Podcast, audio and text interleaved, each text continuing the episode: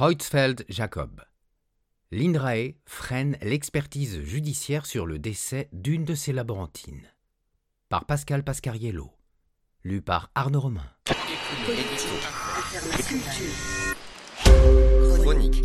L'Institution nationale de recherche pour l'agriculture, l'alimentation et l'environnement, l'INRAE, peine à faire toute la transparence concernant les conditions d'expérimentation dans ses laboratoires de recherche sur les prions, agents infectieux à l'origine de la maladie de Creutzfeldt-Jacob et dont est décédée en 2019 l'une de ses laborantines, Émilie Jaumin, contaminée lors d'une manipulation.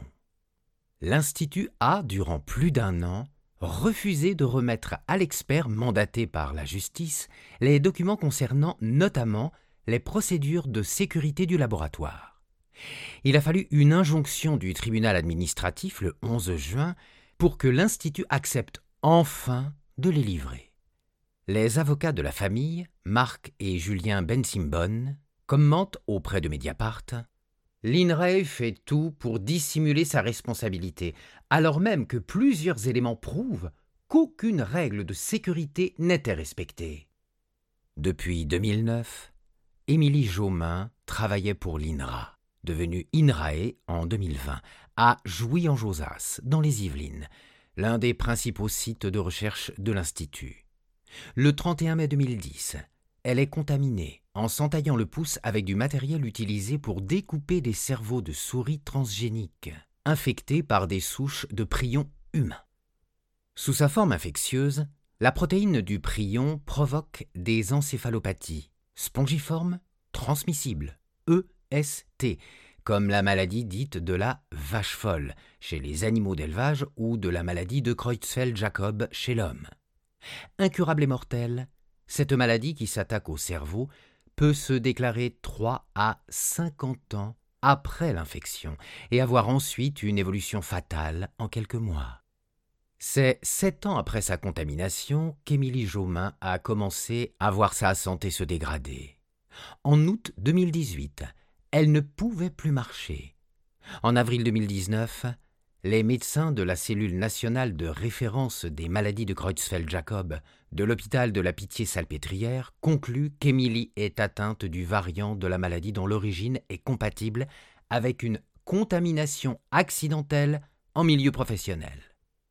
À la suite de son décès, les proches de cet assistant ingénieur de 33 ans ont déposé plainte en juin 2019 auprès du parquet de Paris contre l'INRAE pour homicide involontaire et mise en danger de la vie d'autrui.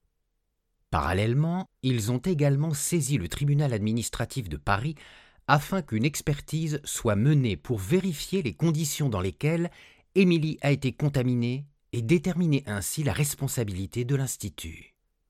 Marc et Julien Bensimbon précisent nous n'avons pas accès aux éléments de l'enquête préliminaire menée par le parquet de Paris.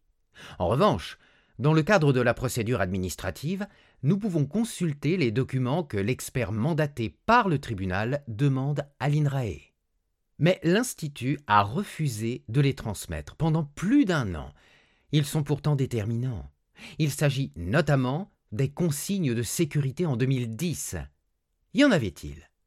Il s'agit du type de prion manipulé ou encore de la formation donnée.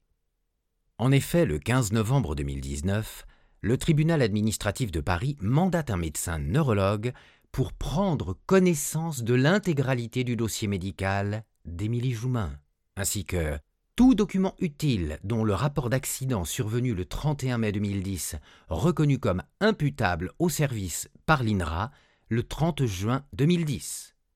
Toujours selon les termes de l'ordonnance du tribunal lors de sa désignation, cet expert doit également se faire remettre par l'INRA tout document permettant d'identifier les souches de prions manipulées, vérifier si la jeune ingénieure avait reçu une formation spécifique avant de débuter son contrat mentionnant les précautions à prendre lors des manipulations en cas d'accident, et savoir si des affiches de procédure étaient affichées dans le laboratoire où elle était affectée et si elle précisait de façon claire l'attitude à tenir en cas de coupure lors des manipulations.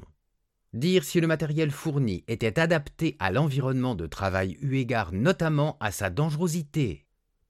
Or, malgré ces multiples relances, l'expert n'obtient aucun document de la part de l'INRAE. Hélas, le 21 février, il informe le président du tribunal administratif que c'est sans succès qu'il a réclamé ses pièces à l'INRA par courrier et de vive voix depuis novembre 2019. Il conclut que l'attitude de l'INRAE ne permet donc pas à l'expert de répondre aux questions de sa mission, relatives d'une part aux souches de prions manipulées, à la nature de la formation reçue par Émilie Jaumin, ainsi à l'existence de consignes de sécurité affichées dans le laboratoire de façon claire et lisible, et lesquelles? À la suite de ce courrier le 11 juin, le vice-président du tribunal administratif, Antoine Mandras, enjoint alors à l'INRAE de remettre sans délai à l'expert tout document que celui-ci estime nécessaire à l'accomplissement de sa mission. Faute de quoi je convoquerai les parties en séance et vous demanderai notamment de justifier en droit les motifs sur lesquels vous fondez votre refus de donner suite à la demande de l'expert. Si l'INRAE a tardé, c'est sans doute aussi parce que les premiers éléments démontrent les manquements dont l'Institut peut être tenu pour responsable. En effet, la jeune ingénieure n'a pas été suffisamment formée en danger des prions ni au protocole à suivre en cas de contamination. Par ailleurs, en CDD et avec seulement un an d'ancienneté, elle devait être encadrée par un senior, ce qui n'était pas le cas lors de sa contamination le dispositif de prise en charge ne respectait aucune règle de sécurité. Enfin, comme nous l'avions révélé, le dispositif de prise en charge ne respectait aucune règle de sécurité. Alors qu'en cas de contamination par des prions, la victime doit être désinfectée immédiatement et sur place, Émilie avait été déplacée sur une autre pièce du bâtiment, ne recevant les premiers soins que près de 15 minutes après l'incident. Pire, aucun médecin ne l'avait examiné ce jour-là. Cette absence de transparence de l'INRAE est d'autant plus déplorable. Elle intervient alors qu'aucun nouveau cas de la maladie de Creutzfeldt-Jacob vient d'être découvert chez une ancienne employée de l'Institut aujourd'hui à la retraite. Ce nouveau cas a conduit l'ensemble des laboratoires publics français à suspendre le 27 juillet leurs travaux sur les prions pour une durée de trois mois.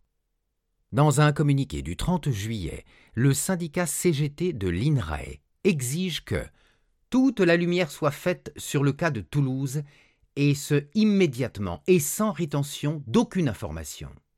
Il dénonce l'attitude inacceptable de la direction générale de l'INRAE, qui, dans le cas du décès d'Émilie Jaumin, a attendu plusieurs années pour donner des précisions sur les conditions dans lesquelles elle a contracté la maladie.